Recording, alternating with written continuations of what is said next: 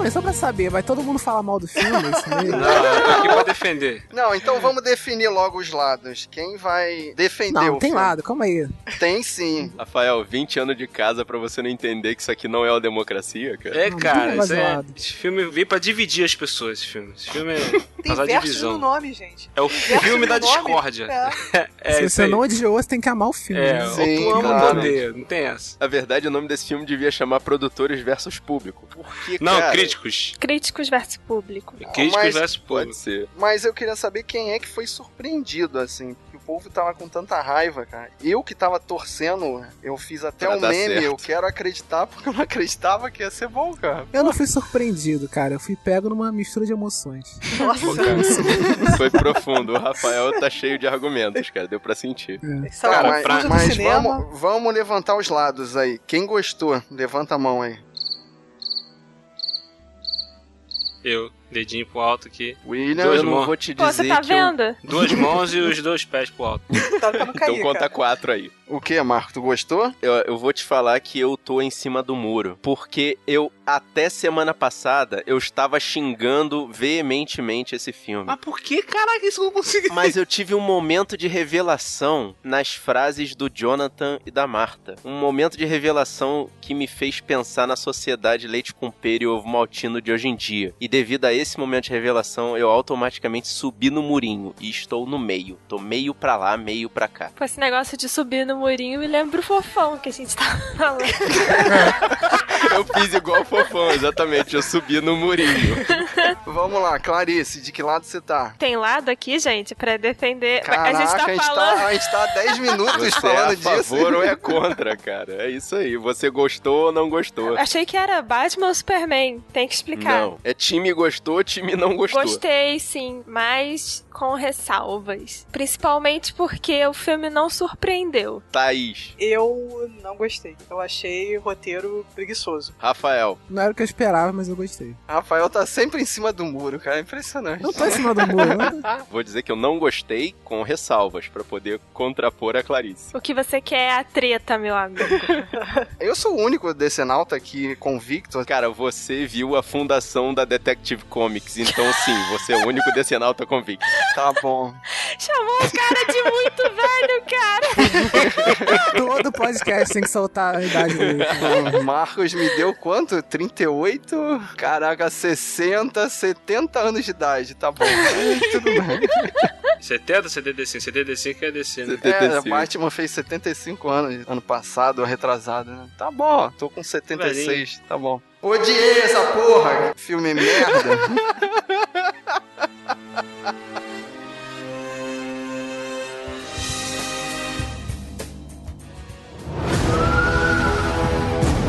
This bat vigilante is like a one man reign of terror. He has the power to wipe out the entire human race. And we have to destroy him.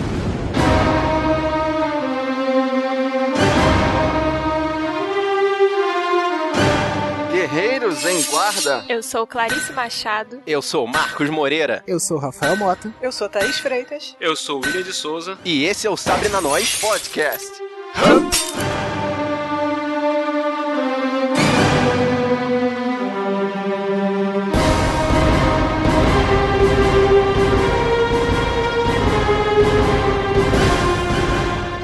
hoje a gente veio aqui pra saber de que lado você está. Você começou outro assim também, cara. Não quero saber, você gostou ou você odiou esse filme? Nós vamos falar do melhor filme de 2016. Só que não. Só que sei, só que sei.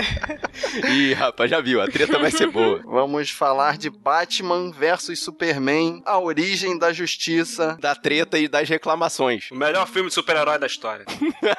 Caraca. Tu tá maluco, Eu tô aqui William. pra Não, Causar, tá tô ironizando, tá ironizando.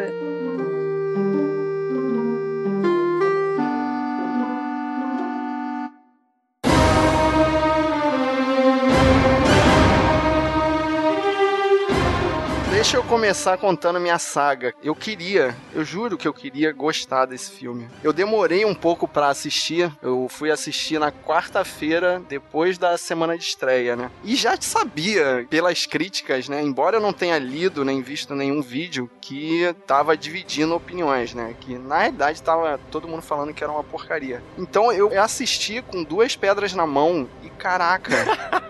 eu só falava assim, cara, agora vai acontecer isso, porque eu vi no trailer e acontecia. Agora vai acontecer isso. E acontecia. Eu falei, porra, o que, que eu tô fazendo aqui, cara? O maior problema desse filme foi que os trailers contaram toda a história pra gente. E realmente contaram. Então, quando você vai assistir o filme, você sabe o que, que vai acontecer, você sabe o plot twist, você sabe tudo. Eu acho que não é só a questão do trailer mostrar pra gente toda a história, né? O trailer mostra pra gente uma história, a gente se pega a ela, mas quando a história contada no filme é um pouco pior, um pouco melhor, a gente já leva o filme pra um extremo, entendeu? Se a gente adorou, ou se a gente odiou o filme, entendeu? Porque nesse filme teve só uma cena, né? Que a gente vai falar depois nos spoilers, que me surpreendeu, né? Eu acho que surpreendeu vocês também, né? Que tipo, a gente nunca ia saber que ia acontecer aquilo, né? Foi um baita de um susto. Pois é, só que esse filme, né? Tinham várias coisas que a gente já imaginava que iam acontecer pro filme, só que como foram um pouco piores, né? Do que a gente imaginava, a gente já leva pra um extremo de que, nossa, filme horrível, né? Ele frustrou a expectativa, né? Eu não gosto de trailer que não faz mistério. Tem que ter um suspense. Uhum. E o trailer entregou, infelizmente. A única cena do trailer que era maluca, assim, que tu não entendia, é aquela que o super-homem tá envolto de uns caras pintados de caveira. Sim. Você olhava assim, você não entendia o que que era. No Sim. filme, quando você olha, é uma coisa banal, assim, mas, mas gerava aquela expectativa legal, né? Não era óbvio.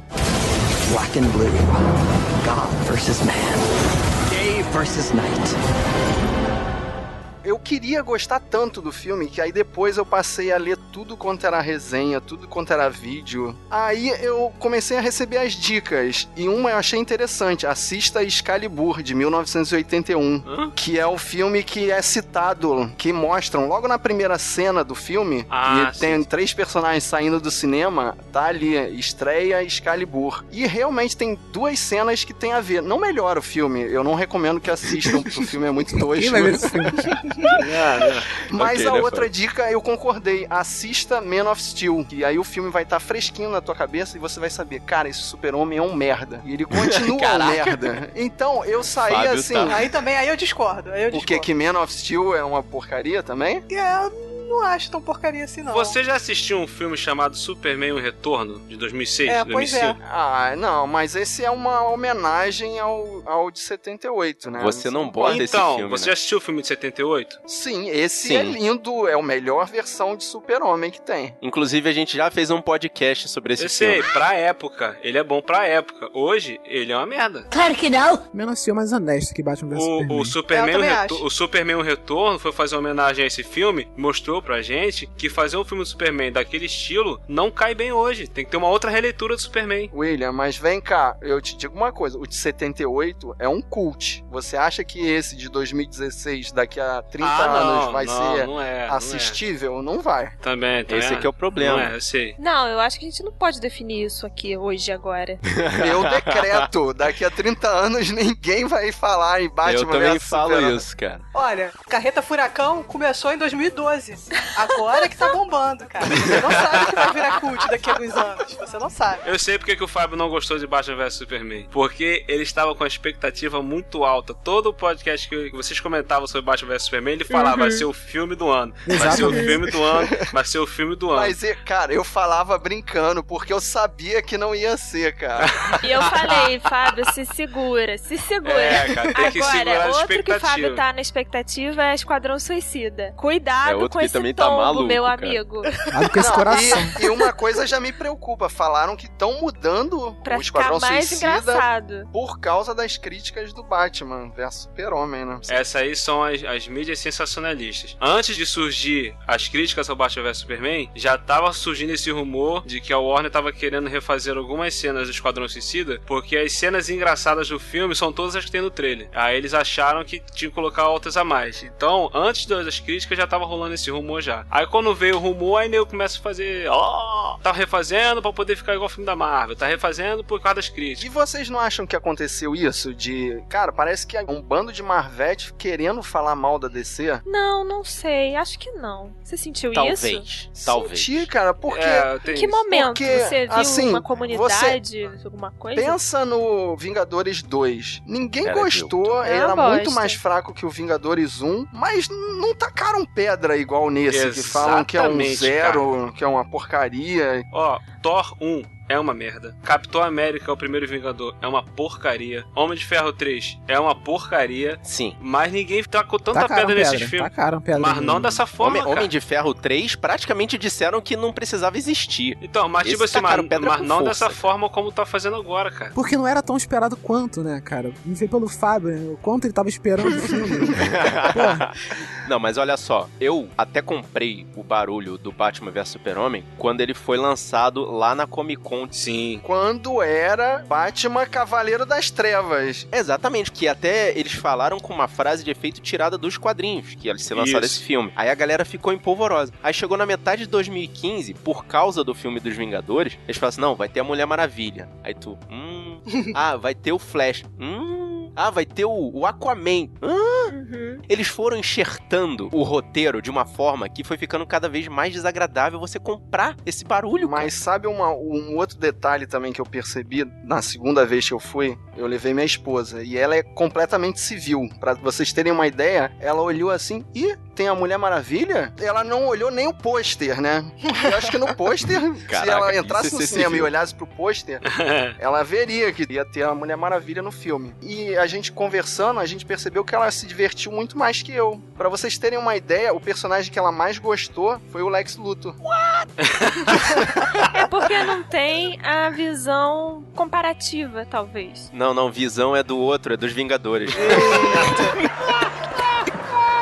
Eu acho que realmente o trailer entregou muita coisa. hein? A gente tá vivendo uma era em que os trailers estão entregando muito, cara. Não é só no Batman vs Superman, não. Vingadores Era de Ultron foi isso. Uhum. Terminator Genesis foi isso. Vamos ver como vai ser esse Guerra Civil, né? Que tem trailer e agora tá começando a sair spot. Daqui a Pois pouco é. um nerd emenda tudo e tem meia hora de filme aí. Olha Exatamente. só, cara, pega é o um trailer problema. do Batman vs Superman, em vez de aparecer o Apocalipse, colocasse só a cena do Batman olhando aquele olhar assustado que ele fala droga, merda, sei lá. Bota a tela preta e só o som do Apocalipse gritando, sem mostrar nada. E acaba o trailer. Pum. Não ia mudar em nada, essa é a mesma recepção.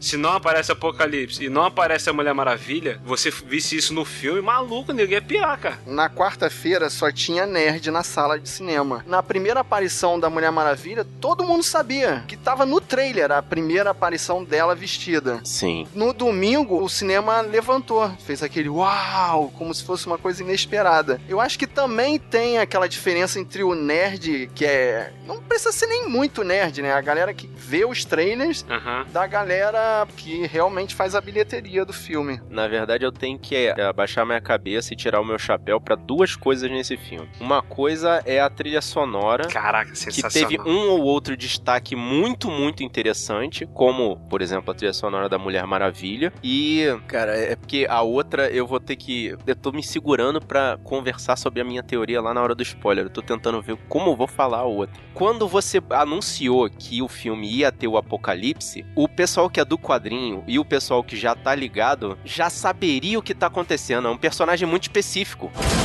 Black and blue. God versus man. Day versus night. Então, falando da trilha sonora, tem que lembrar que ela foi composta pelo Hans Zimmer e o Junkie, que Eu não consigo compôs... pronunciar o nome desse cara. Junkie X. Deve ser Excel, alguma coisa assim, né, em inglês. Mas chama de Junkie, que tá tranquilo. Ele compôs a trilha de Mad Max. Então, assim, realmente é uma trilha de, muito, de muita qualidade. Qual? A estra- o Estrada da Fúria, né? Estrada Fúria, sim. Ah, bota aí, ô Josuelson, a trilha do Mad Max versus a trilha da Mulher Maravilha.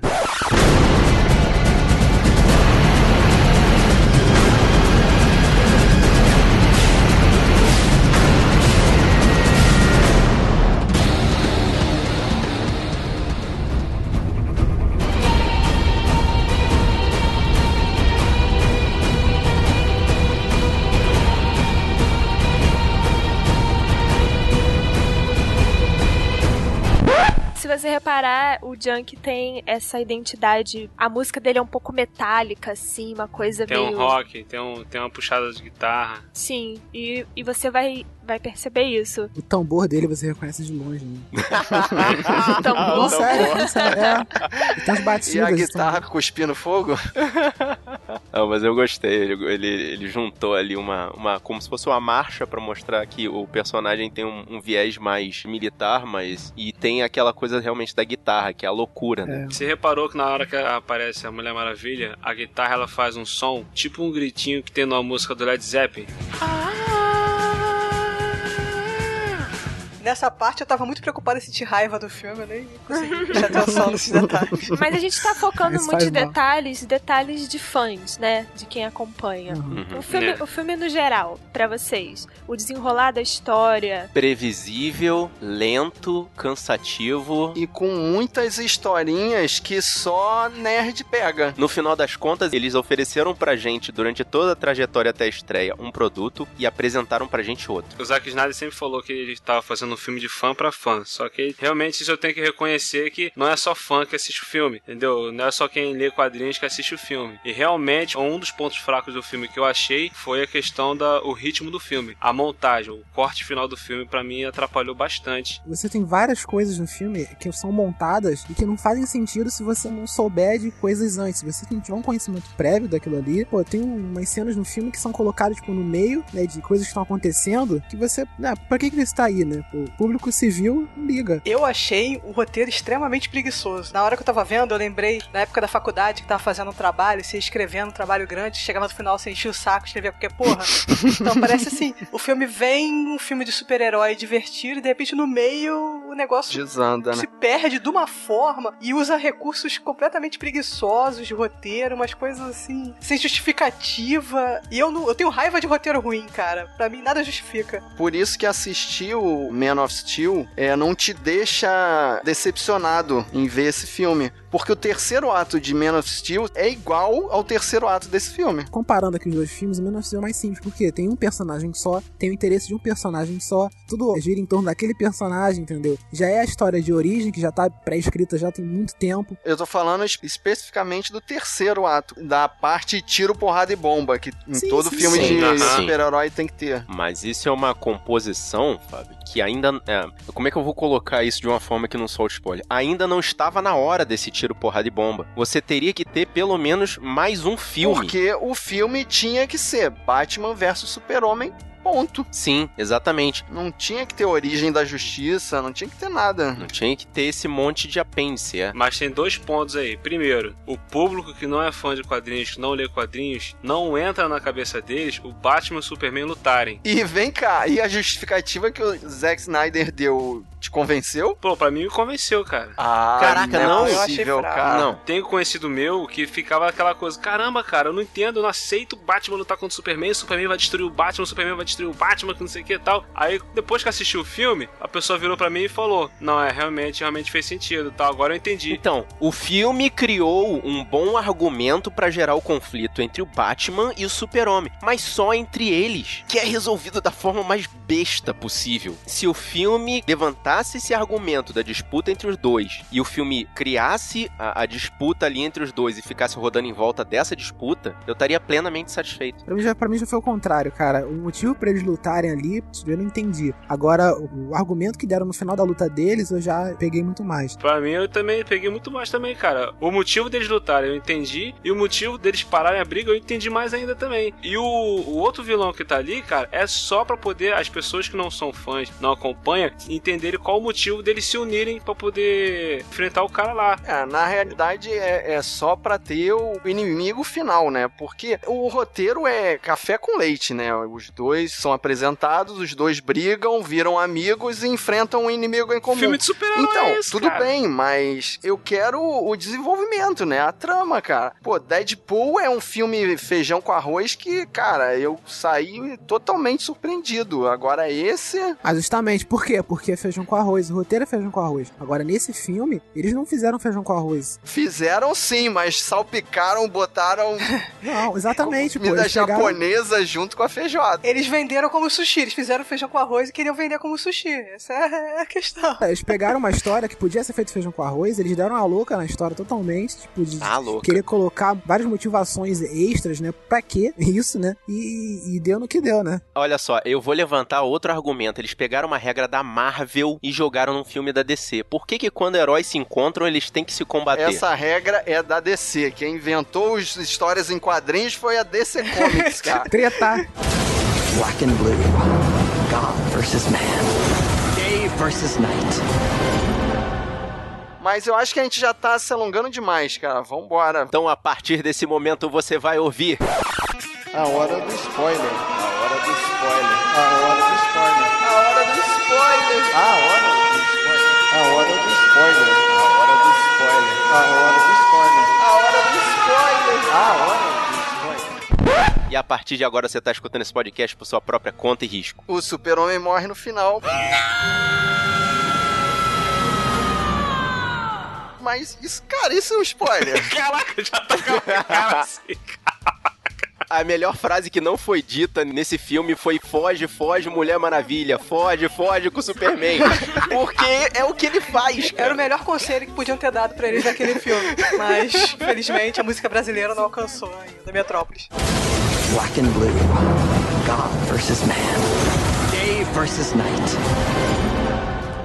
Dá pra começar com aquele personagem que ninguém acreditou nele, mas ele deu um show. Mas isso eu não tinha dúvida, cara. Ben Affleck como Batman barra Bruce Wayne é o melhor personagem do filme. Gente, vocês viram o mesmo filme que eu? Sério? Olha só, eu não falei que ele é um ótimo ator. Eu Que falei que ele isso? foi o melhor do Gente. filme. Finalmente a cara de bunda dele serviu pra alguma coisa. É, é cara de bunda, é isso? Então, a cara de bunda dele serviu pro Batman, ficou perfeito. Encaixou perfeitamente. Eu falei muito mal do Ben Affleck. Quando saiu a notícia, eu me espantei Eu muito. E eu falei, putz, o que, que é isso? Não tem nada a ver, não vai dar certo. O cara ficou um monstro pra fazer esse filme. Ele tá gigantesco. Ele se dedicou. Cara, eu acho que ele perdeu um, um meio metro de pescoço ali, né? E a cena Rock Balboa, vocês gostaram da malhação dele, crossfit? Aquilo ali, meu amigo, chama preparo. O Ben Affleck tá bem como, como Batman. O problema foi o, a história que escreveram pra aquele Batman ali, entendeu? Mas ele, como personagem, ele, como um Batman decaído. Como Batman, ele foi um péssimo personagem Batman. O melhor detetive do mundo tem aquele comportamento? Affleck não me convence de nada. Nunca. Em momento algum. Se ele me falar que 2 mais 2 são 4, eu vou pegar a calculadora, cara.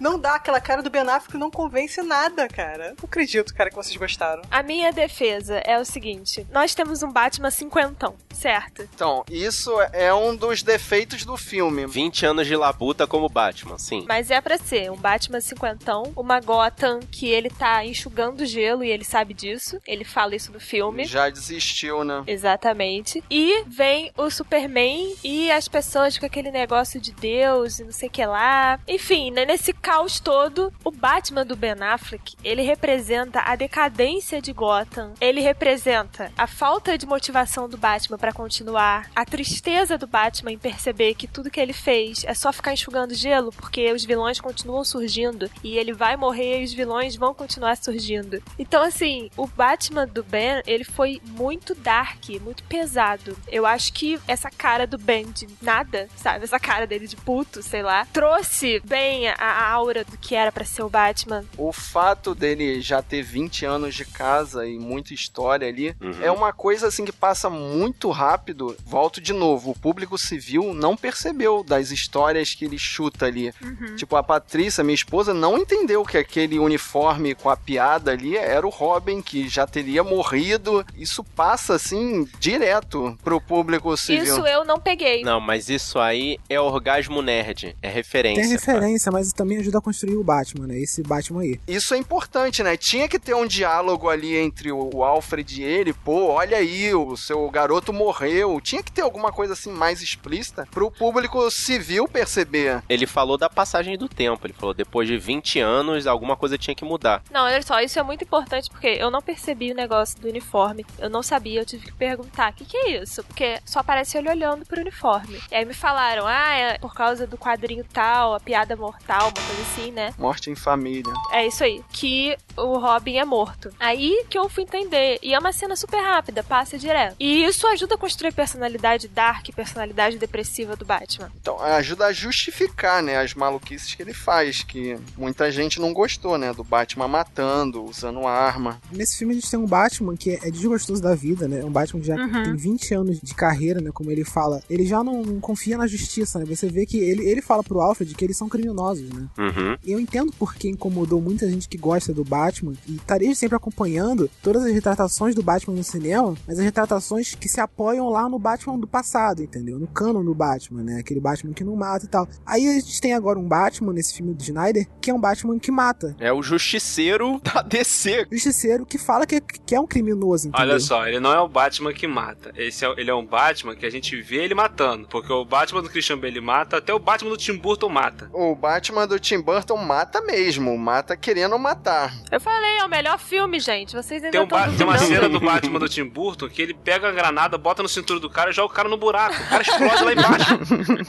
É. Caraca, como assim? Uma coisa que eu queria até defender o Zack Snyder, que muita gente reclama do Christopher Nolan. Eu gosto muito do Christopher Nolan, gosto muito dos filmes dele, mas uma das maiores reclamações que eu vejo as pessoas falarem dele é que o Nolan, ele faz tudo muito explicadinho. Tudo dele é explicadinho, detalhe por detalhe. Todos os filmes dele, não só os da trilogia do Batman, qualquer outro filme dele. E nesse filme do Zack Snyder, ele não deixou tudo explicado, ele deixa as coisas nas, nas entrelinhas e as pessoas reclamam que não entendem Não, as mas é coisas. entrelinha também, né? Não é Olha assim. só, mas agora tem informação demais Informação que demais. só vai ter explicação num filme futuro, Me explica cara. o que, que vocês entenderam da mansão Wayne tá destruída. Isso é, continuação dos filmes do Nolan que ele aproveitou? É mais Não, uma não, história que ele vai que- contar num filme futuro? É mais uma história. Esse filme ele parece uma base pra todos os filmes da DC que vão vir aí até o 2030, sei lá. Só que parece que ele tá no meio da cronologia, né? Ele, Ele foi lançado no momento errado. ele deixa muita coisa pra ser contada que ele já mostrou, né? Tipo, morte do Robin, a mansão Wayne destruída. Esse Batman, ele tem um momento Phoebe do Friends, porque ele fica chateado com o Superman por causa de um sonho. Tipo, pegou no episódio dos Friends que a, a Phoebe fica chateada com o Royce.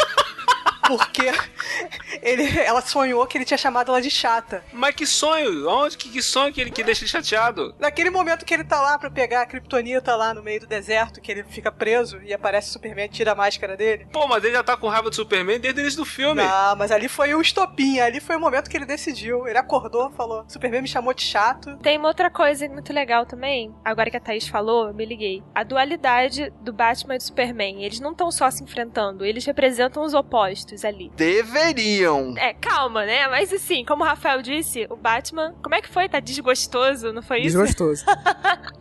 Você tem o Batman desgostoso e você tem o Super-Homem que acredita nas pessoas ainda. Tanto que ele foi, Deveria. foi enganado várias Novamente. vezes no filme. Eu vou complementar o pensamento da Clarice dizendo, cara, o Batman é aquele cara que já tá há tanto tempo que ele se torna meio a voz da razão quando ele chega pro Super-Homem e fala: Maluco, você tá olhando o que tá acontecendo em volta de você, você tá aí lutando contra um cara e olha o que está fazendo. Que é pra consertar a cagada do filme do Super-Homem. Porque todo mundo criticou que foi destruição total da cidade e não mostra em nenhum momento os civis, né? Mas nesse filme tem uma hora que irrita, né, isso. né? Eles falam três vezes, a cidade tá evacuada. Ah, esse lugar não tem nada. Ah, pode quebrar tudo aqui que tá tranquilo. Pra consertar a cagada do filme do Super-Homem. Exato. Black and blue. God versus man. Day versus night. Vocês falaram que o Batman deveria ser o oposto do Super-Homem. O Batman deveria ser o triste, o dark. O Lex Luthor até fala, né? Dia versus noite, Deus versus homem. É. Ele fala, né? Só que o Super-Homem desse filme parece que não passou um dia do filme do Man of Steel, que ele continua perdido, ele não sabe, ele não sorri, ele não é aquele Super-Homem feliz dos filmes da década de 70 e 80. Tudo bem, precisa Não, evoluir. esse é aquele super super-homem que não, não se identificou com a humanidade. Ele é o cara mais blazer. É, foi isso que eu percebi. Mas isso é problema do ator que não conseguia passar a, a dualidade que ele tinha Um de pouco, ser um um deus e querer ajudar as pessoas, mas não conseguia? Ou foi problema da história mesmo, da direção? Eu acho que é mais da história, porque o Superman, até nesse filme ainda, ele ainda tá passando por aquela crise existencial de caraca, eu tô aqui pra ajudar as pessoas, mas as pessoas não confiam em mim, o povo tá meio dividido, entendeu? Ele tá passando por isso ainda, cara. Assim, eu acho que é muito mais da direção do filme. Da direção e do ritmo também que o filme tem, né? Porque durante todo o filme a gente vê um Superman que se passaram alguns anos, né? Do, do primeiro filme. 18 meses. Não, 18 meses. Um ano e meio. Pra você ver, né? E tá tudo reconstruído, né? Pra você ver como é que, como é que, como é que o- alguém vai valorizar um, um super-herói que tá ali há um ano e meio. Que é outra maluquice, né? O que, que aquela estátua tá fazendo lá? Exatamente. E no filme você tem toda a galera que não gosta do Superman, você tem toda a galera que defende o Superman. Tem também aquele lance do Superman ser um deus, né? E que é justamente o que a gente poderia imaginar, né? O que aconteceria se um alienígena super poderoso viesse pra cá pra Terra, né? O que ia acontecer, né? Muita gente ia assumir ele como se fosse uma divindade, né? E tal, É, né? Tem cenas mostrando exatamente isso. Esse é até um ponto positivo, porque o, o Snyder tenta trazer isso pra, pra nossa realidade. Só que tem várias cenas do Superman salvando a galera nesse filme. Tem várias cenas, ele salva a galera. Ele salva não só, salva em vários países, ele vai pra Rússia. Eu mostro o Superman como um vigilante do planeta. Só que eu não sei o que acontece, porque a gente não, nunca consegue torcer pro Superman nesse filme. A gente nunca consegue ver o Superman como um herói nesse filme. Ele parece não gostar do que ele faz. Eu não sei se o Snyder gosta do Superman, entendeu? Então, o único momento de felicidade dele é quando ele tá com a Lois. É o único momento que ele relaxa ali, que ele passa alguma bondade. O melhor Superman nesse filme é quando ele tá de Clark Kent, cara. Quando vocês acertam 99% das coisas e erram 1%, e as pessoas te criticam por esse 1%, vocês ficam felizes? Vocês gostam? Ninguém gosta, cara. Mas sim, mas não é a forma que a gente. É a forma que é mostrado no filme, entendeu? O filme ele força a gente a ver todo esse lado de bondade do Superman. Beleza. Mas quando o filme mostra o lado que o Superman erra, a gente só consegue se apegar a esse lado. Mas isso, por quê? Pra mim, eu acho que foi uma da direção do filme. Na verdade, a campanha negativa deu mais certo do que a campanha positiva com relação ao Não sei se foi pra gente ficar do lado do Batman, entendeu? Não sei se foi. Eu acho que isso é, eu acho que isso é legal, porque se você pensar, o filme tenta colocar a gente como os próprios civis dali daquela história. Um erro e a gente não tá mais nem aí pro Superman. E se você analisar, cara, o super-homem não tem um diálogo. Ele não fala, ele não conversa com ninguém. Tanto que eu brinquei que a, a briga Pois poderia é, ter conversa, terminado com, Com uma um- conversa. com uma conversa. E aquela cena que ele vai no parlamento lá é broxante, né? Que Isso, a gente cara. acha que ia ser o momento que ele ia discursar. E o Lex vai lá e mata a senhorita Tachemaker sem explicação nenhuma, cara.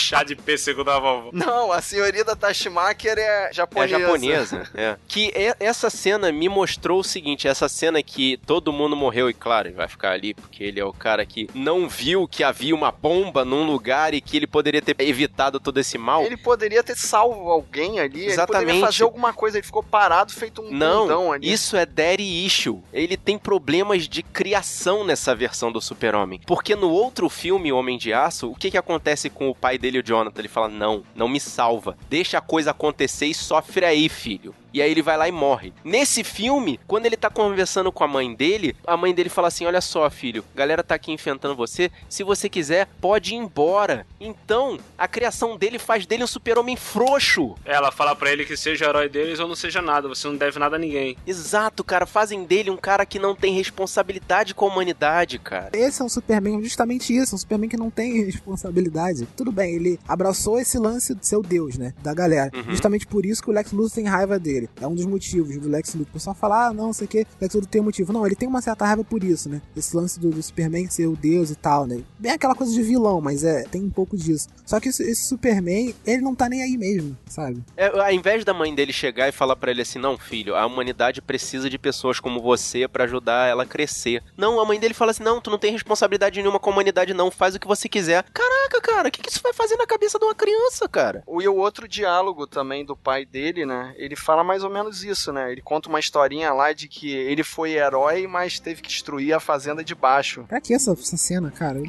É, isso aí, roteiro preguiçoso, cara. Não, e eu gostei do, do Homem de Aço, das cenas dele com o pai, mas, pô, Essa cena aí, eu também na primeira vez que eu assisti, eu achei ela desnecessária, mas na segunda vez que eu vi, eu prestei mais atenção. O que acontece? O Zack Snyder, ele pega o Superman, ele faz muita referência bíblica. Não é referência, é uma coisa mais explícita que referência. É praticamente um apontamento. É, justamente, porque quando o Superman foi criado lá 75 anos atrás, o cara que criou o Superman, ele criou pensando nisso, fazendo um comparativo com Jesus. E essa cena dele conversando com o pai lá na, na montanha foi uma referência a uma passagem bíblica onde Abraão leva o Isaac pra montanha para ser sacrificado. Ele vai sacrificar o próprio filho. Aquela cena ali foi uma referência na segunda vez que eu peguei isso. Falei, caraca, o cara tava lá em cima, tipo, fazendo uma lenha, uma fogueira. E o filho tá lá em cima. E ele praticamente fala pro filho que ele tem que se sacrificar. Aquela conversa dele praticamente fala isso pro filho que ele tem que sacrificar. Aí remete ao final do filme. Se você pegasse essa referência, era isso que essa cena falava? Pelo menos eu percebi isso. Tipo assim, eu acho que essa cena foi uma referência a isso. Tanto que o pai dele fala que a mãe dele, a a Marta, ela é o meu mundo. E no final do filme, o Superman ele fala isso pra Lois: Você é meu mundo. E parte pra cima do apocalipse lá. O cara, o filme ele é mais profundo do que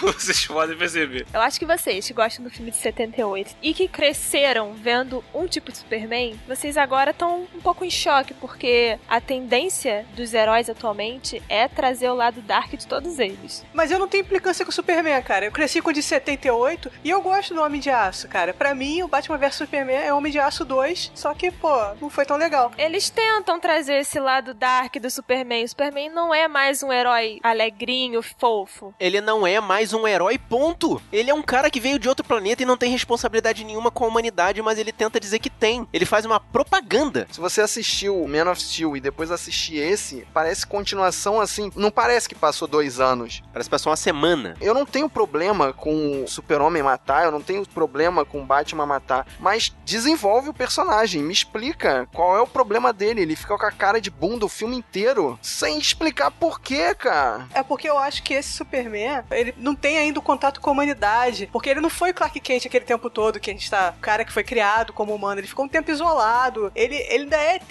entendeu? Ele é o, o Messias que tá acima do resto da humanidade. Mas o problema, Thaís, é que eles já estão botando a história como se ele já fosse o Messias. Tem uma estátua pra ele. Existe gente que adora ele. Como ele pode ser um cara que ainda tá se desenvolvendo se existe todo um time a favor dele, que já conhece ele mundo afora? Mas foi uma coisa assim rápida, foi uma explosão. Ascensão meteórica. É, Exatamente. Black and blue. God versus man. Day versus night.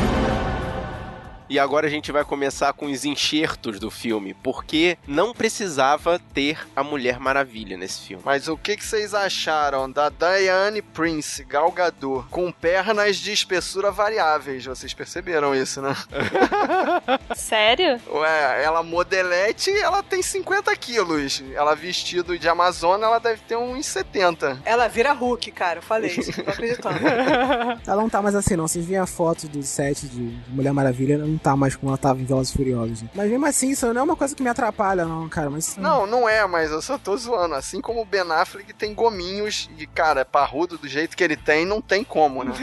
Tem muita gente que, ah, pô, Mulher Maravilha, Amazona, tinha que ter aquela pose imponente, tinha que ter, né, o corpo sarado, não sei o que. Sei lá, pra mim nunca foi uma coisa que, que atrapalhou. Nunca. E a frase do surgimento dela? Meninas, me, me expliquem o contexto. Qual A frase? frase do surgimento dela, que o super-homem fala, não, tá pegando? Aí o Batman, não, não, achei que você estivesse pegando. Eu não acho que foi nesse contexto, não, cara. Foi no contexto de ser aliado de quem, né? Se é seu aliado ou minha aliada? Ela tá com você, ele falou, não, acho, eu pensei que ela tava com É. você. Eu acho que é questão de, tipo, ela veio com você, você que chamou ela pra ajudar, alguma É, coisa ela assim. chegou contigo na festa. De que lado ela tá lutando? Eu também acredito que ela foi bem inútil nesse filme. Ah, não, que isso, cara? O que que essa mulher fez? Ela sensualizou o filme todo. O que, que ela foi fazer na festa do Lex? Pegar foto. Sim, mas a foto tava digitalizada, a foto tava na nuvem. Nuvem, ela nunca viu nada, não, já era, cara. Tá na nuvem, perdeu, não tem mais como pegar.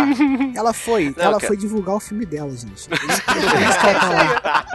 Fazer o jabá. Então, mas ela passa o filme sensualizando e depois colocam ela pra atuar contra o apocalipse naquela coisinha. Fanservice no final. No momento da luta, os movimentos Dragon Ballizados dela, que ela pulava e voava, pulava e voava. Sabe o que, que ela foi fazer? Ela foi salvar o Batman. É a única coisa que ela foi fazer lá. Quando ela tava lá com, com o Batman, Bruce Wayne, né? Devolveu o arquivo e falou que ela queria pegar um negócio que era dela, que o Lex tinha pego e tal. Batman viu que a mulher tava viva em 1918. Beleza, Bruce Wayne viu isso lá na foto Um lá. arquivinho, né? Com os logotipos já feitos pelo Lex, né? Ele contratou um técnico de Photoshop só pra isso. Para e pensa. Ela é uma mulher, já tem não sei quantos mil anos aí, não tem contato com a humanidade desde essa época aí. Ela fala 100 anos. Exatamente, 100 anos. Por causa de alguma coisa que aconteceu. Beleza. Ela simplesmente tava cagando porque tava acontecendo lá. Que é a outra coisa que só vai ser explicada em outro filme. Quando ela estava indo embora, que ela viu lá, aquela monstrão que apareceu lá, que o bagulho tava muito sério, é uma heroína, cara. Ela foi lá pra ajudar. E, cara, e você vê Batman, Superman e Mulher Maravilha trabalhando juntos, quando vocês viram isso? Tem o lance do fanservice? Sim, tem o lance do fanservice, do final do filme. Não sei se também serve como uma muleta de roteiro pelo vilão que eles colocaram no final, entendeu? Exato, cara. Foi o vilão errado. Pra poder matar esse vilão, ou você coloca a Mulher Maravilha ali pra poder balancear a luta. Uhum. Porque o Batman, você vê que no final ele só foge. Só dá aquele tiro de kryptonita, né? Mais nada. É, o Batman tá fudido, né? Pela luta com o Superman. Poderia usar algum recurso, né? Mas assim, falam que o Batman é preparo, né? Tipo, ele não tá preparado pra isso. Foi um recurso gerado pela conveniência da disputa anterior. Pois é, Né? Ele, na verdade, ele estava preparado pra acabar com o Super-Homem. ele deu aquele tiro final no Apocalipse de Kryptonita e tal, não sei o que, foi por isso que o Superman conseguiu deter ele. Só que tudo, né, ali com a ajuda também da Mulher Maravilha poder balancear a batalha. Lembrei do lance da Mulher Maravilha agora. Um ser indestrutível, o Apocalipse, tá? Concordemos, o cara era resistente pra caraca, teve que ir três heróis gigantescos ir lá tentar destruir ele. Como a Mulher Maravilha consegue cortar a mãozinha dele? Porque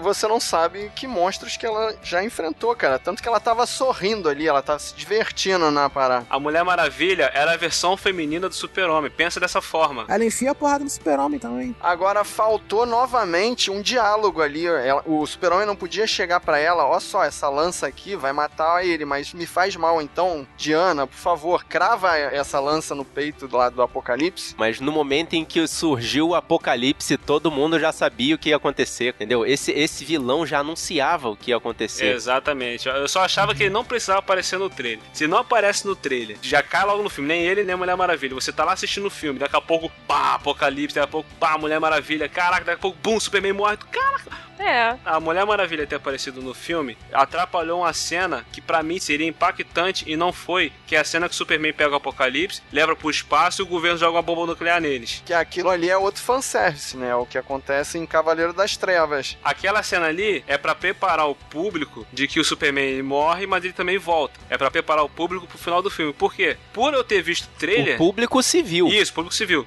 Por eu ter visto o trailer, nessa cena a Mulher Maravilha não tinha aparecido ainda. Quando explodiu lá e deu falou, ah, o Superman morreu, eu falei, ele vai voltar, porque na hora que a Mulher Maravilha aparece no trailer, o Superman tá lá do lado dela. É, que ainda tem que aparecer a Mulher Maravilha, né? A gente fica naquela. né? É, tipo, a Mulher Maravilha vai aparecer, o Superman tava lá do lado. Então eu sabia que ele ia voltar, eu sabia que ele ia morrer ali. E eu vou te falar, cara, essa cena, na realidade, era pra ter acontecido antes da luta do Batman vs Super-Homem. Com certeza. Porque isso aí era pra mostrar que o Super-Homem estava um pouco fraco quando o Batman vai enfrentar ele. Que antes da luta, tá, tá fazendo mais remendo ainda no filme. Caraca. Então vamos lá, deixa eu te provar que esse filme tá todo desconjuntado. Me explica uma coisa. O Batman foi roubar a Kryptonita lá no porto. Ele tá lá no alto da cena obrigatória de porto pra ele fazer uma splash page maneira lá. Atira o localizador. E por que que ele vai atrás com o Batmóvel? É só pra ter a cena do Batmóvel? Sim. Se ele tinha lançado o localizador, por que que ele não, não esperou? Toda aquela cena do Batmóvel, vocês perceberam que é toda pra mostrar que o Batmóvel é meio que indestrutível pra chegar na hora do Superman ele dar um, um cotoco, né, no Batmóvel, né? Só que toda aquela cena de ação, né, que tipo, não dá pra ver muita coisa, né, algumas cenas que tá escuro, né? E ele mata gente pra caramba ali também. Não tá nem aí, passa com o Batmóvel por cima de todo mundo. E no final ali é o primeiro encontro, né? Do Deles Batman dois, contra o Super-Homem. E é ali que ele fala do You Bleed e o Will. Só que nos trailers ele tava com a armadura quando ele fala isso. É, eles trocaram as falas. Quer dizer que naquela cena ali, originalmente, não tinha nada a ver, não tinha um encontro entre o Batman e o Super-Homem. Foi uma cena que foi mexida. Aquilo ali não era uma construção. O Batman não ia pegar a Kryptonita ali na hora. No primeiro desenho de roteiro, aquilo ali foi remendo. É pra ficar diferente do trailer. Não, é porque mudaram a história depois de terem filmado. Cara, não faz sentido. Por que, que o Batman botou o localizador e depois saiu correndo atrás dos bandidos? Não, pra ter certeza que aquilo ali ia pro Lex Luthor, entendeu? Tanto que a cena que ele efetivamente rouba a parada nem entra no filme. Uhum. Nem foi gravada. Tipo, é, a- Precisa também, né? isso pra mim tem muito cara de remendo de roteiro, cara. Pode ser, pode ser um remendo, pode ser um Pode, remendo. ter- pode até ter sido, mas eu acho que não, porque tem muito trailer, cara. Os trailers fazem isso. Eles mostram a cena e quando você vai ver o filme, não é ela. No trailer tinha uma cena que o Superman vinha e jogava um raio vermelho e aparecia o Batman pulando, escapando do raio. Mas no filme mesmo, quem soltou o raio vermelho no Batman foi o Apocalipse, não foi o Superman. Cara, se vocês forem falar de recurso de roteiro, eu vou puxar o Alfred, cara. Ele foi um recurso de roteiro o tempo inteiro ali no filme. Ele foi o Robin do Batman o tempo todo. Então, mas o Alfred é o personagem que faz o Batman falar, né? É o recurso de roteiro pro Bruce Wayne falar com a gente. Ah, sim, sim. Que é um personagem que a Lois Lane não faz, né? Com o Super-Homem. Faz a gente entender melhor o Batman, né? Porque ele tem uma- algumas horas que ele para e explica, né? Algumas coisas estão acontecendo, né? Ou seja, não precisava tanto flashback assim na lápide, né? Você poderia ter usado um pouco melhor o Alfred. Não, mas o Alfred também, esse cara é o mil e uma utilidade, né? Ele ajuda a consertar as coisas, ele dirige a, a nave pro Batman, ele. Então, é uma nova versão do Alfred. Uma nova versão pro cinema, porque Melhor nos versão. quadrinhos ele é isso. Tem várias versões. Eles pegaram uma das versões do quadrinhos, tudo bem, eu aceito. Eu só acho que tem erro nas idades ali, né? Porque se o Batman tá de 40 pra 50, o Alfred tem quantos anos ali? 80, ah, 90? já era pra ter 80, mas ele com certeza não tem. Mas vocês viram que na cena ele era novinho, na cena do enterro? Pô, então ele tava há um ano na família Wayne. Pode ser. Meio esquisito isso. Então ele não tinha apego nenhum ao Thomas e a Martha. Quantos anos o Batman tem no filme? A gente estabeleceu 50, mais ou menos. 20 anos na ativa, pelo menos 40 e poucos anos, né? É, eu acho que ele tem entre 45 e 46. O Jeremy Irons tem 67 anos. Bota aí mais uns 20 anos aí. Quando o Bruce perdeu os pais, o Alfred tinha 20 e poucos anos. Hum, então ele acho que era, era mais moleque velho. também. Como Ele é era que- mais velho. Quando o Bruce nasceu, o Alfred tinha 22, 23 anos. Bom, tá bom. Então ele aprendeu as artimanhas ali junto com o Bruce, né? Sim. Pode ser. Sim. Sim. Black and blue. God versus man. Day versus night. Pra quê? Pra que botaram a cena do Thomas e a Marta e botaram lá o, Agora o- defender. o comediante pra morrer? Essa cena, cara, uma das melhores cenas videoclipe do filme. Tem a função do comediante falar a Marta. A melhor coisa e que eles puxaram dos quadrinhos foi essa coincidência que eu nunca tinha percebido. Nunca tinha percebido também, cara. Na hora que ele falou, você vai deixar ele matar a Marta, uma coisa assim. Eu só não entendi a loucura do Batman. O Batman não sabe que a mãe dele tá morta e, tipo, ele falou que Marta você tá falando. Não, É, mas esse momento aí é o momento em que o Batman veste a carapuça do super-homem. Que ele, ele, ele não quer que o super-homem se torne um órfão e adquira aquela dor que ele já tem. E e foi exatamente o motivo dele se tornar o Batman. Assim, porque a raiva do Bruce Wayne Batman, desde o início do filme, né? A raiva que ele tem contra o Superman é porque ele é um ser de outro planeta, né? Pra ele era, ele era um ser de outro planeta que veio pra Terra. A maior parte dos seres humanos endeusavam ele, falavam que ele era a salvação pra Terra. E ele, como o cara que participou daquele do atentado, né? Da luta dele contra o Zod, ele viu de perto né, o que aconteceu. Ele tinha essa raiva guardada do Superman. Mas a visão que ele tinha era que era uma pessoa, tipo, de outro planeta. Ia ter um estranho, né? Aí quando o Superman abriu esse diálogo com ele, entendeu? E levou ele pra esse ponto em comum de que eles têm é, pessoas com que eles se importam, né? Trouxe todo esse trauma né, do Batman à tona, né? Que é bem reforçado durante o filme, né? E levou eles pra um ponto em comum de dizer que eles dois são.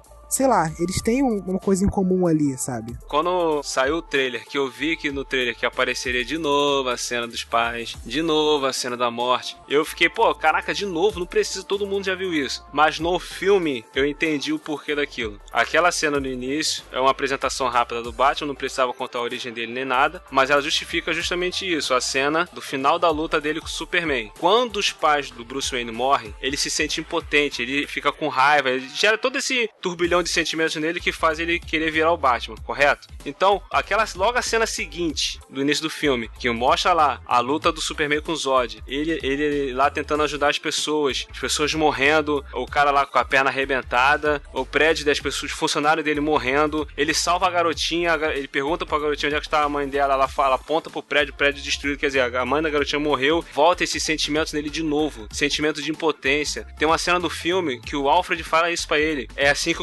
começa a raiva, a fúria, os sentimentos de impotência que tornam homens bons em maus. Por causa desse início, o Batman se perde completamente. Ele vira aquele cara revoltado que fica querendo caçar o Superman o tempo todo. Aquela investigação que ele tá fazendo, que era para achar a Kryptonita, era justamente para quê? Para poder pegar o Superman. Ele se perde completamente, ele fica um cara irado, desesperado. Na luta contra o Superman, quando o Superman fala, você vai deixar ele matar a Marta, acontece isso que o Rafael falou. Ele vê o lado humano do, do Superman, ele se vê na posição do assassino e o Clark como a vítima como a dele, vítima, como ele mesmo. Como, como o Wayne, né? É, como o Wayne. Então quer dizer, ele, ele fica completamente louco. Tipo assim, como assim? Ele se vê perdido. Então quando a Lois fala, é a mãe dele que vai morrer, aí sim ele percebe o que, que ele tá fazendo, ele, ele percebe que tanto ele como o Superman estão sendo ma manipulados e ele joga a lança fora e decide ajudar o Superman. Caramba, cara, isso, na hora que aconteceu isso, na hora que ele falou isso, o Superman, ele simplesmente trouxe o Batman pra luz, ele tirou o Batman do buraco. O Batman percebeu que ele tava colocando a raiva à frente da, da razão, entendeu? Isso. Que era uma coisa que ele fazia durante todo o trabalho dele, nesses 20 anos, entendeu? Que era colocar a razão à frente. Então, e isso que deixou muita gente com raiva, porque esse tipo de erro não poderia acontecer com o Batman. O Batman, o Batman é, um ser é o humano, melhor detetive. Mas Não, ele é, um ser ele é o melhor detetive. Vocês estão tratando Não. o Batman como se ele fosse Ele um... é o melhor detetive Mas do não é o mundo. mesmo Batman. É o Batman que passou por vários traumas. É o Batman de 20 anos. É o Batman que perdeu é o Exato, Batman, cara, entendeu? exatamente É o isso. Batman que se considera como um criminoso. É um Batman diferente. As pessoas não entenderam que é um Batman O, o diferente. Batman que fala que tá cansado, que você pode pegar quantos bandidos que for, são como ervas daninhas, vai nascer de novo, vai nascer de novo, vai nascer de novo. Tem uma cena do filme que ele fala assim: quantas pessoas boas sobraram? Já perdeu a fé na humanidade. Black and blue. God versus man. Day versus night. Vamos lá, vamos puxar agora o melhor personagem, segundo minha esposa, o Lex Luthor barra Charada barra Coringa. Jesse Eisenberg. Cara do Facebook. Pra mim é o problema do filme. É, pra mim tá pra charada. Ela gostou dele porque ele é como um o coringa. personagem cômico do É. filme. Um monte de personagem sério, sisudo. Ele é o divertido, né? Eu não achei ele divertido. Em nenhum momento você olha pra ele e pensa, caraca, que loucura maneira, como você pensa sobre o Coringa. Não, mas eu não acho que é a loucura maneira do Coringa. Tipo, é uma loucura que você tem que sentir medo, cara. E, tipo, o Lex Luthor, nem isso eu senti. Não, ele é ridículo. E o motivo dele, a, a motivação dele. As coisas que ele fez como vilão, as atitudes que ele tomou, foram sinistras. Foi coisa de um, um vilão mesmo. Eu só não gostei da interpretação que o ator deu pra ele. Uhum. Foi totalmente caricato, cara. Poxa. Um ponto até legal, mas já tava já no meio de toda a merda que ele tinha feito já no filme, era quando ele mostrou as fotos da mãe do Superman pra ele, né? Aham. Que deu meio que um piada mortal ali, entendeu? Outro fanservice. Né? É, Só que só foi pelo fanservice, entendeu? Se você ver o contexto todo, que plano é esse que tá fazendo, cara?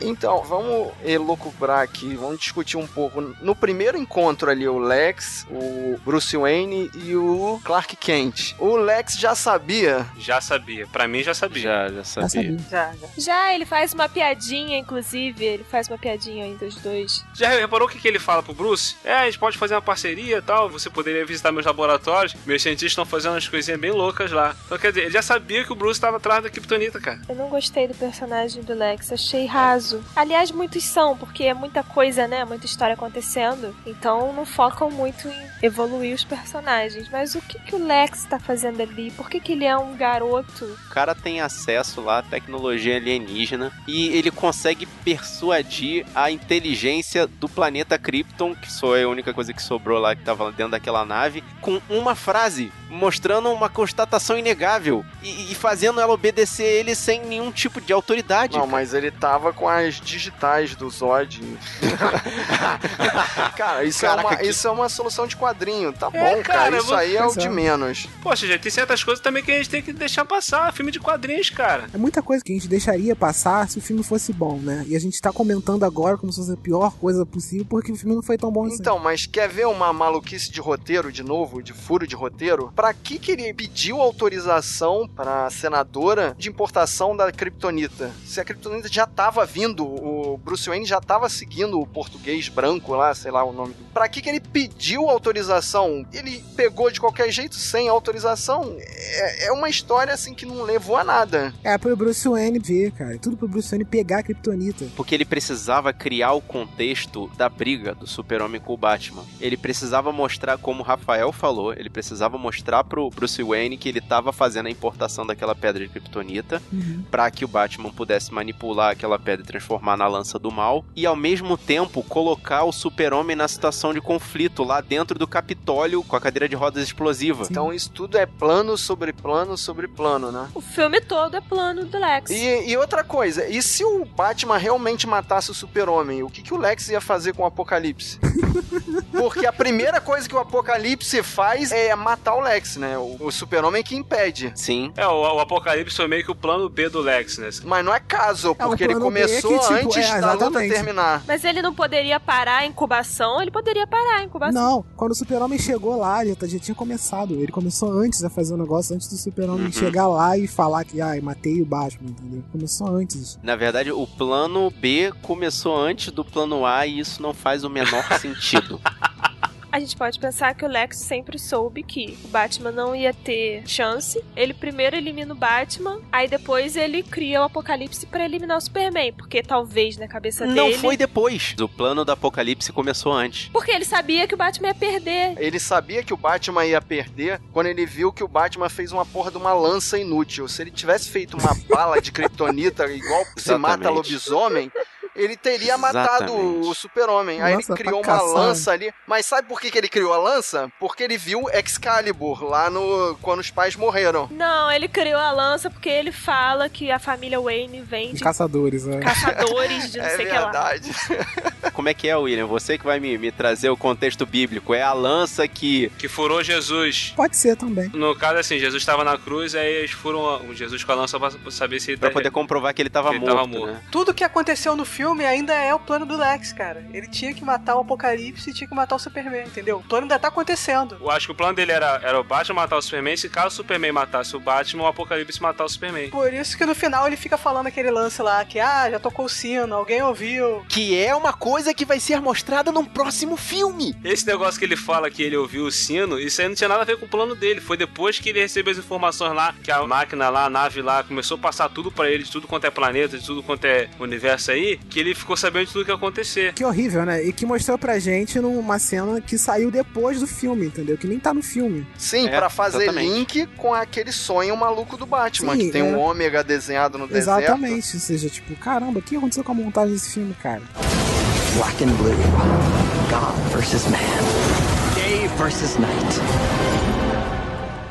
Aquela cena com o cara vindo do futuro falando pro Batman: Você estava certo, não sei o que, não sei o que lá. Eu não entendi. Eu não sei do contexto do negócio. Isso se chama Flashpoint. Flashpoint misturado com Crise nas Infinitas Terras, misturado com Injustice. Injustice. Eles misturaram três, Vários. Misturaram a morte do Superman. três misturaram... quadrinhos. Não, não, nesse diálogo maluco que você nem vê que é o Flash ali. É, você não consegue nem ver que é o Flash, mas a gente sabe que é o Flash por causa Por desses causa do quadrinhos do Flashpoint, da crise Eu das nem vi que infinitas era terras. Flash. Pra mim parecia um dos super gêmeos. Cara de bigode. Eu só prestei atenção no bigode dele, só isso. Então, isso também me chocou. A segunda vez que eu falei, cara, por que, que o Flash tá de bigode? Apareceu um bigode ali falando com o Batman. Olha só, ele fala assim: eu vim do futuro, eu cheguei antes, mas você Não, estava cheguei cedo certo. demais. Ele fala Eu cheguei, cedo. É, cedo, cheguei cedo demais, demais, é. mas você estava certo. Ele vai destruir tudo, cuida da luz. A chave é a luz. Não, a chave é. Não, na verdade ele nem fala a luz, ele fala a chave Ele é fala- ela. ele ela é fala- a Não, chave ele pra fala tudo. luz. Ele, Ele, fala, fala luz. luz, sim. Não, ele fala, toma cuidado com ele, só que ele não fala quem é. Quem é? E Isso dá também. tempo dele falar duas vezes que ele tá atrasado. Ele fala, ah, tô atrasado. Não, tô adiantado, né? Ah, tô adiantado. Toma cuidado cuidado com ele. Mas não fala quem ele é, cara. É o Superman, cara. É claro que ele tá falando do Superman. Não, não. E na verdade eu não acho que ele tá falando do Superman. Era pra avisar no outro filme. Você pode analisar que ele tava falando de salva-luz mesmo, referente a esse filme. Mas aí a cena é totalmente desnecessária, né? Porque quem salva a luz é o próprio Super-Homem, né? É, Que tem Por o... isso que eu acho que ele tá falando de outro filme, cara. Tipo, Exato, ele tá falando de uma frente. coisa que a gente só vai descobrir no próximo filme, cara. Então, vocês como fãs dos quadrinhos podem falar, né? Essa referência que aparece aí do Flash e tal, falando com ele, é pelas infinitas terras, não é isso? Não, é, é o Flashpoint, junto com Crise nas Infinitas Terras, junto com qual outro que você falou? Foi mim? Injustice. né? Injustice. Que é o momento em que o Flash já consegue andar entre universos. Ele já tá tão rápido que ele consegue criar um Então, vórtex. mas essa cena, sim, Clarice, é a punheta da punheta do fã. É. Porque só quem consegue entender o contexto todo ali é leitor de quadrinho ferrenho. Porque conforme você vai discutindo, você vê que tem três histórias aí nessa cena de 10 segundos. Sim, pois então, pra mim, aquela cena foi descartável no filme, porque acabou o filme e eu fiquei pensando, cara, ele não tava falando desse filme. Porque ele tava falando, você estava Não certo, tava. ele vai destruir tudo. E, nesse uma filme- outra maluquice, eu acho que todo mundo aí assistiu o filme só uma vez, né? Só eu e o William que assistimos duas. Vocês conseguiram perceber que esse cara de bigode aí era o Flash que aparece na cena do mercado? É, Eu Não, só não, sei pelo por contexto. causa dos eu só sei quadrinhos. que eu Eu não percebi que era mesmo. Eu nem sabia que era o Flash. Vocês falaram agora e aí que É, tem algum sentido. Não, e detalhe que ele tá com um uniforme totalmente diferente, né? Ele tá com Então, armadura. pra você ver, aqui todo mundo é nerd, tem um nível de nerdice, vê trailer. Muitos de nós não entendeu essa cena, não conseguiu nem ver a cara do ator, cara. Isso, isso é um Foi defeito muito bizarro. bizarro, Tá muito dentro do filme. também, né? Foi uma cena descartável pra mim. Eu pirei nessa cena. Cara, não tem como pirar, Cara, cara. o cinema gritou nessa cena, de verdade, a cena explodiu, cara. Então tu viu com muito nerd, Pô, cara. tinha muito nerd. Então... Olha só, e essa cena vem depois do sonho maluco que o. Olha só, o sonho é tão doido, cara, que o Batman leva uma porrada na cabeça de um demônio e apaga dentro do sonho pra depois acordar de novo e, e dar de cara com o Super-Homem. Caraca, ele, ele sonha com os seres de Apocalipse e depois ele sonha com o Flash, né? E depois do Flash ele acorda de novo. Depois do Flash ele O acorda Flash de novo. não é sonho, cara. Vocês não estão entendendo. O Flash apareceu ali mesmo. Sim, mas ele acorda de novo depois do Flash, cara. Você fica Ele desmaia e acorda de novo. acorda Ele de novo. desmaia e acorda de novo, cara. depois do Flash. Cara, Eu lembro essa disso. Ele, é ele acorda tosca. outra vez. É uma coisa complicadíssima de entender. Foram segundos. É a origem aquilo ali, é o sonho dentro do Eu sonho. posso explicar essa cena? É inexplicável, mas vai lá. Prossiga, e a gente vai dizer que você tá errado, mas prossiga. Fala. Tem uma teoria na internet, foi o que eu pensei na hora. O que acontece? Quando o Flash viaja no tempo, ele veio do futuro. Aquela cena ele claramente ele veio do futuro. Certo. Possivelmente afetou o Batman e ele tava tendo alguma lembrança de um universo paralelo, de alguma parada assim. Como uma alucinação, alguma coisa Isso. nesse sentido. Tipo, Hum. possivelmente não seja um sonho, possivelmente seja uma lembrança. Você já assi- assiste a série do Flash? Sim. O que que acontece com. Na verdade, ele teve o vislumbre de um universo paralelo, é isso? exatamente. Mesma coisa que Porque a aconteceu com o DC garoto tem o lance da teoria do multiverso. Isso, exatamente o que aconteceu com aquele garoto lá que vibra lá quando Sim, o Flash sim. Reverso matou o- ele. Tá, tá. Quando o Flash volta pra poder mandar mensagem pra ele, ele volta por quê? Nesse universo paralelo, o Superman virou o cachuço lá, virou o capeta lá, Catiço. porque a Lois morreu. Sim. Aí ele volta pra falar pro Bruce que a chave é a Lois, você Sim. estava certo. Injustice. Se ela não morrer, ele não vai virar o capeta, entendeu? Então quer dizer, essa cena foi pra explicar alguma cena de algum filme futuro, possivelmente do filme do Flash. Terminou o seu raciocínio? William? Terminei, terminei. Você percebeu que você teve que ir numa outra referência de outro seriado ou de outro quadrinho pra poder explicar isso pro ser humano civil? Você percebeu que você teve que comprar DLC? pois é. Foi basicamente. Você percebeu que não dá tempo de raciocinar tanto assim durante essa cena de 10 segundos, porque ela já passa pra o próxima? Não, isso eu sei. Isso eu sei que essa cena foi pra fã. Foi fanservice puro isso daí. Não pode. O filme tem que ser pro fã do quadrinho, mas também tem que ser pro cineasta civil, cara. Ela não pode criar situações que sejam a punheta nerd. E outra coisa, se ele falasse lá, ó só, eu vim do futuro, o super-homem tá maluco, salva a luz. Ficasse claro o que ele tinha que fazer. Ia ser bem legal. Muito O melhor. super-homem tá maluco. Mas, mas, gente, vou defender minha teoria. Ele não tá falando do super-homem. É, não tá. É de outra coisa. É pra achar que é do super-homem. É, pois é. Só que aí termina Será? o filme, essa, essa coisa que vai vir em outros filmes. Cara, olha só, se ele não tiver falando do super-homem, essa cena vai cair mais ainda e o filme vai cair mais ainda no meu conceito, cara. É o que os críticos estão fazendo. É uma Fábio. coisa muito burra ele não falar quem é de primeira, se for, tipo, o super-homem. Mas já que ele tá chamando pra um outro filme, pra uma outra situação, ele fica nesse suspensezinho. Faz mais sentido ele ficar nesse suspense. Então, no próximo filme, quando o Batman falar, hum, não gosto desse cara, pode saber que é o vilão. Fala, É o "Pô, tal fica vilão, a cara dele. Aí o Batman tava certo. Black and blue. God versus man. Day versus night.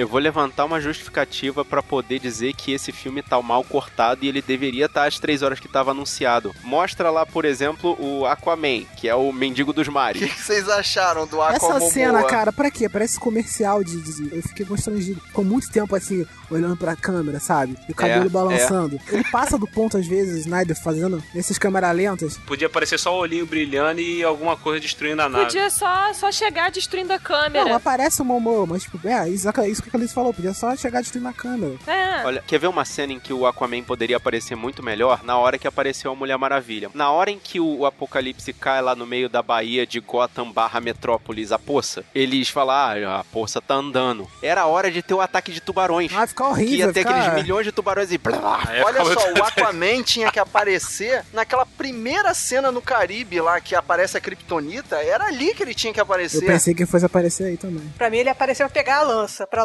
É, eu também achei isso. Eu achei que ele ia luz. Esse lance da lança, beleza, ela ir lá pegar a lança, tipo, muita gente não gostou de que ela foi lá pegar a lança e jogou na água. Eu até entendo que não é meio que uma forma de proteger o Superman, né? Ela viu que aquilo ali mata ele e tal, jogou parado no mar. Mas o que que fez ela ir lá buscar a lança? Qual a informação? Como ela concluiu, né? Isso é que não dá pra entender. Como ela concluiu que elas precisavam da lança. Isso não foi claro. É. E outra coisa, cara, o que que a Lois estava fazendo no meio da luta do Batman versus? Exatamente, esse E aí- o que, que a Lois estava fazendo no meio dessa luta aí com o Apocalipse, cara? No meio da luta com o Batman contra o Super-Homem, eu até entendo porque ela foi lá pra poder. Assim que ele foi, ela foi atrás. Mas o que, que ela foi, tinha que se meter na luta do Batman com o Superman? Quem tinha que buscar aquela lança ali tinha que ser o Batman, tinha- não tinha que ser ela. O Super-Homem não ia escutar nenhuma pessoa. O Super-Homem não escuta nem a própria mãe, cara. O Super-Homem só escuta a Lois.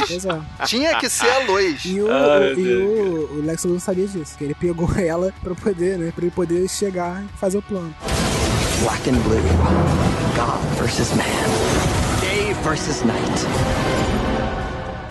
Uma coisa que eu senti no filme é a necessidade de botar a Lois como alguém ativa. Porque nenhuma companheira de herói, digamos assim, é ativa. Elas são sempre secundárias. Isso vem pela época que a parada foi escrita. E aí a necessidade de modernizar a parada, porque muitas mulheres estão assistindo os filmes e acompanhando e tal. Então tentaram botar ela mais ativa, mais lutadora, fazendo alguma coisa de importante no filme. Mas você não acha, Clarice, que acabou que ela ficou três vezes em perigo? Ela precisou ser salva três vezes, cara. Então, mas foi uma cagada, não foi legal. Uhum. A minha conclusão é que não foi legal. Então, eles tentaram dar um ar mais ativo pra personagem, mas ela foi a donzela em perigo em Foi. três cenas. Três vezes, é. Porque ela não tem capacidade pra fazer os negócios e fica se metendo em merda. E na primeira vez ela ainda destruiu um personagem icônico do universo do Super-Homem. Nessa cena, eu fiquei pensando, cara, como é que o, o Super-Homem vai desarmar o cara? Ele vai lançar um raio de ar quente na arma? Ele vai usar super velocidade, super frio? Não, ele explode o cara na parede.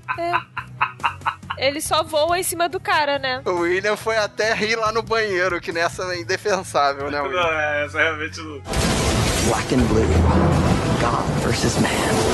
Day versus night. E o Cyborg naquela cena maluca lá. Inexplicável, era o que eu tava querendo explicar. O, o Cyborg surge numa cena que precisa da, da cena estendida lá pós-filme, que o Rafael já divulgou aí que saiu, precisa daquela cena pra explicar como o Cyborg surge. Não, e outra, Clarice, você conhecia esse personagem? Você conhece Então, o Cyborg de Conhece- algum eu lugar? conheço o Borg dos Jovens Titãs. Teen Titans. Mas, mas você conseguiu associar essa cena ao Cyborg? Não, exatamente. Duas coisas que eu não entendi. Eu vi o filme, passou o filme, eu gostei do filme, mas eu fiquei assim, que parada é essa? Foi o Flashpoint, que eu entendi bolhufas quem era aquela pessoa, E na cena que vai apresentando os arquivos dos heróis que eles já encontraram, esse estranho sem as partes do corpo. Que é, o- é uma versão do Robocop novo, do Padilha. Eu E eu fiquei- na hora quando eu vi. Eu fiquei, eu não consegui associar o ciborgue que a gente conhece, Cubo né? mágico, né? O, pro- o problema não foi o cubo mágico? Ninguém explicou o cubo mágico? Aquele cubo mágico também não entendi É pra nada. outro filme, aquele é pra outro filme. Não, não é, cara, porque teve que o Schneider depois liberar uma cena que foi deletada lá, Que mostrou Mostrando o Lex o ser de. Apocalipse entregando pro Lex é o cubo mágico. Então, você acha que na versão estendida o Lex vai entregar essa caixa pro pai do Cyborg? Pro cara que fez o ciborgue. É. Claro que não, cara, porque quando o Lex vê o negócio lá que entrega o cubo mágico lá, ele já tem essa gravação do Cyborg há muito tempo. Já Ah, tem. e olha só, a gente tá falando cubo mágico, o nome daquilo é caixa materna, tá? Uhum. E faz ding ding ding nas histórias em quadrinhos. Por isso, Nossa, a tudo, tudo. última cena lá do Lex. É, faz sentido por isso, né? Porque Não, não faz sentido. Isso é fanservice do fanservice. É. só faz sentido no fanservice, quando você libera a cena extra no YouTube depois. Então, fala em YouTube, né? Essa cena da, da- que a Mulher Maravilha tá vendo os vídeos, tá bem youtuber. Parece que ela tá no YouTube vendo. E o diálogo final entre o Batman e a Mulher Maravilha dá a impressão que o Batman não viu os vídeos. Que ele fala, ah, a gente tem que juntar uns meta-humanos. Aí a Diana fala, ah, eu sei quem a gente vai ter que procurar. Aí o Bruce olha pra ela assim, ah, você deve ter visto aqueles vídeos que eu não tive tempo de ver, né? É, é que ele, ele achou que tinha vírus. Ele achou que tinha vírus. Ele quis abrir vídeo assim. Ele não tinha Mac, o dele era PC, tá vendo? Você foi pego nisso, porque eu acho que o que ela quis dizer é o seguinte: ela sabe de mais meta-humanos do que Sim. aquelas gravações. É. Aí então já é referência ao É, Lanterna por- Verde, não, ao não, Ajax. é referência àquela foto. Tinha o, o índio, como é que é o nome do Inhachok? O Ineshock? Fala sério. o, o, Ele não, é é, choque. o- é o. Como é que é o nome? É o, o nome dele é, sei lá, Forte Apache, Chefe uma bagaça Apache. dessa. Chefe Apache. Nossa, cara. Não, é os Super Gêmeos. Tinham cinco pessoas naquela foto, não era? Um deles era um índio, com certeza. Eu não acho que aquela foto é de heróis, não. É só a Mulher Maravilha na guerra. Na guerra, são, é, são os caras lá, os combatentes. Ah, o, o- o chefe Apache tem que ser, cara. Não tem chefe Apache. acho que vai ter da Liga da Justiça com o chefe Apache. Black and blue. God versus man. Versus night. Uma pergunta aqui, o Superman morreu, vocês choraram? Não. Claro que não, Vocês cara. ligaram quando o Superman morreu? Cara, é Não. um herói que está na Terra há um ano Outro e meio. problema, ninguém se importou quando o Superman morreu, ninguém se, No one cares. ninguém cara. se importou. E ninguém se importou e todo mundo sabe que ele vai voltar, porque ano que vem tem o filme da Liga. Porque a Terrinha já subiu. É tão absurdo, a gente já viu o Super-Homem morrer ali na cena da bomba Da atômica. bomba atômica. Black and blue.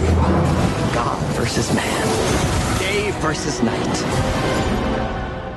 Eu acho que a gente pode concluir dizendo que o filme é uma grande pré-sequel pra todos os outros filmes que a DC tá pensando fazer. É isso que eu ia falar, exatamente. Pré e um sequel, né? Tipo, ele tá no meio da história. Até porque o da Mulher Maravilha é em 1900 e pouco, né? Na Primeira Guerra. Na Primeira Guerra. Então, cronologicamente, tem muita coisa que vai acontecer antes. E eu aposto que o Esquadrão Suicida também é antes, porque deve mostrar alguma coisa do Robin. Pode ser que o Coringa bote fogo na mansão Wayne, alguma coisa assim. O Batman que tá disputando ali com aquele Coringa ali é o Batman mais jovem. As cenas que já soltaram mostram o Batman mais jovem do que o Ben Affleck, do jeito que ele tá. Pô, Sim, que cena é essa que você viu? Que No trailer aparece o Batman em cima do carro. é a perseguição no carro. Aí ele tá o mais ben Affleck magro? Tá mais magro e mais jovem. Não é o dublê, não, cara? Então sim, é pré Batman vs Super-Homem. Há rumores na internet de que o Esquadrão Suicida ele se passa entre Homem de Aço e entre Batman vs Superman. Mas aí não faz sentido, porque aí o Batman só tá um ano mais novo. É, não faz sentido, porque o Homem de Aço é bem novo. Esse filme saiu na época errada. Ele precisava de introduções e ele precisava de mais história pra poder o cidadão civil Ele entender. precisava de Homem de Ferro 1, Homem de Ferro 2, precisava Exato. de Thor 1, Thor 2.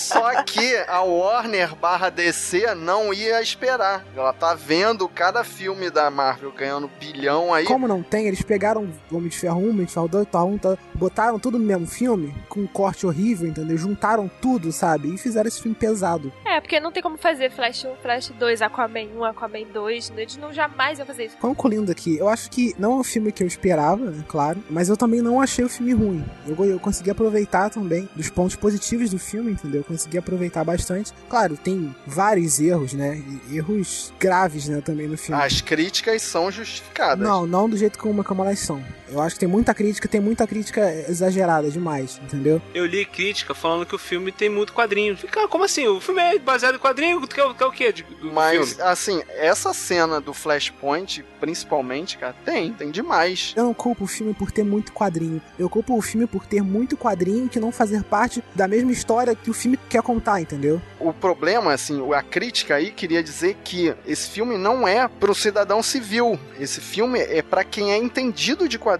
Ele tem, ele não é só o fan service. Ele tem coisas que só quem lê o quadrinho entende do que, que tá Exatamente. Quem falando. leu uma saga específica. A cena final, que devia ser o plot pro próximo filme, que é o Lex pirado ali, não faz sentido nenhum pro público civil, cara. E outro filme vai só, fazer. só assim, ele, ele pirou, acabou. Mas o problema é esse, não pode ter em outro filme vai fazer. A explicação tem que fazer sentido, cara. Tem quadrinhos? Legal, parabéns. Mas não pode ter aquele cara que sai do cinema dizendo, cara, não entendi essa cena, aquela cena, a outra cena. Porque vira um buraco pro, pro cidadão normal. Vira um buraco de roteiro. Por que, que o Lex pirou? É. Pois é, não, tem, não, nem explica no filme isso, mas explica numa cena que eles colocaram no YouTube depois. E que mesmo assim, quem não entende de quadrinho vai ver aquela cena do YouTube, Como é que é a cena? Descreve aí. é, ele entrando numa água lá, aparece uma criatura, que eu não sei, você sabe? A água é a nave do... Da nave, é a nave exatamente. Ele tá dentro da. A É a mesma nave água do que ele, que ele de Krypton, criou, a é. mesma água que ele criou, o Apocalipse lá. Do... Uhum. E aparece uma outra criatura lá, que eu não sei que criatura é essa, e aparece as duas caixas maternas restantes, entendeu? E meio que ele absorvendo ali, essa criatura absorvendo as caixas maternas restantes. Porque a cena também não fez sentido pra mim. Supostamente seria uma criatura de apocalipse, né? Eu vi, eu, É, como eu não é. entendi, depois que eu li sobre a cena, que eu entendi também. Porque mesmo se estivesse no filme, eu ia boiar,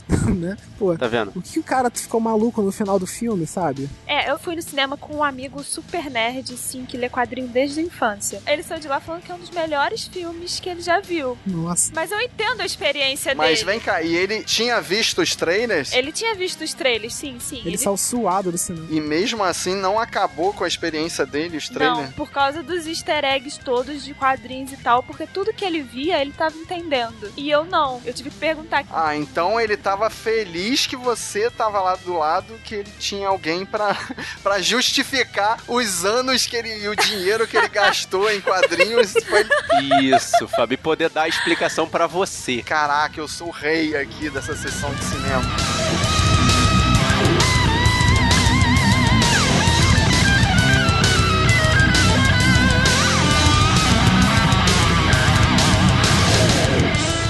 Guerreiro, traz a sua opinião pra gente. Aumenta o tamanho desse podcast. Eu quero mais explicações. Eu quero mais de você. Manda o seu e-mail pro sabrenanois.sabrenanois.com.br ou entra aqui no sabrenanois.com.br. Tem um post pra você comentar. A gente quer treta, saudável, saudável, Eu saudável. quero sangue nos comentários. Querendo encontrar a gente pelo Facebook, como é que faz, Clarice? Você vai lá em facebook.com barra Sabrina Nós. E se você preferir encontrar a gente pelo Twitter, Rafael? twitter.com barra Sabrina Nós. E no Instagram, Thaís? Eu vou chutar que é instagram.com.br sabidanós.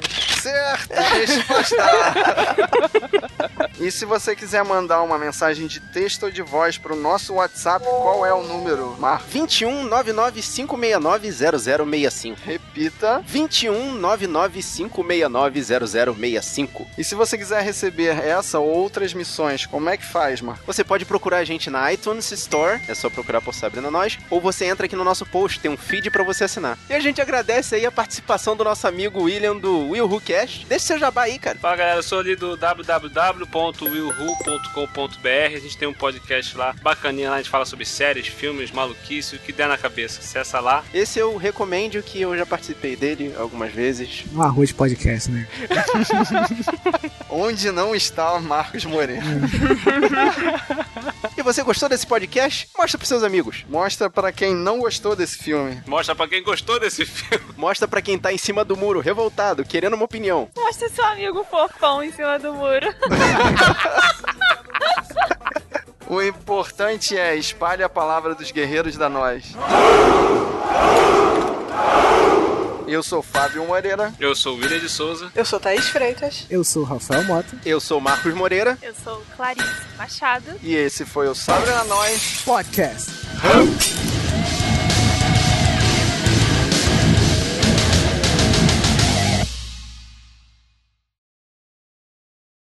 Siga em frente. Olhe para o lado. Se liga no batuque do. é do que? O batuque de quem, cara? Da- Batuque do Batuque na mestiço. batida do Mestiço. cavaco, cara. Mestiço do cavaco. Quem é o. Mestiço mestiço, do cara? cavaco. É o cara do cavaco, pô. É o Capitão América, É o lá, meu pai, pô. O cavaco É o papai, é o pai. Pai. E aquele "Hã", tem que fazer não, né? Já tá gra... Ué, você tá gravando com a gente, tem que fazer, ué. Tem que fazer, eu acho Não, que eu faz pensei que vocês já tinham aquilo gravado já. Pra você ser iniciado, você tem que fazer o RAM. Ai, gente, eu posso falar que eu ri naquelas partes do filme que estão no trailer do Just Do It? Porque Nossa, cara. Peraí, fizeram uma montagem do com o trailer e o, e o Lá Shia. LaBeouf? é Isso? Sim, quando Cara, aparece nem, eu nem na lembrei torre, desse cara no Na filme, cara. torre com o sniper na mão. Caraca. eu morri de rir. E quando aparece ele olhando a armadura pela primeira Também, vez é. também, É, eu só sei, imaginava o Shia lá atrás. A gente bateu o recorde, cara. Duas Caraca, horas. meu irmão, esse, esse podcast tem que ser, tem que ser, tem que, tem que levar um mês pra igual ser o editado. Snyder. Faz a...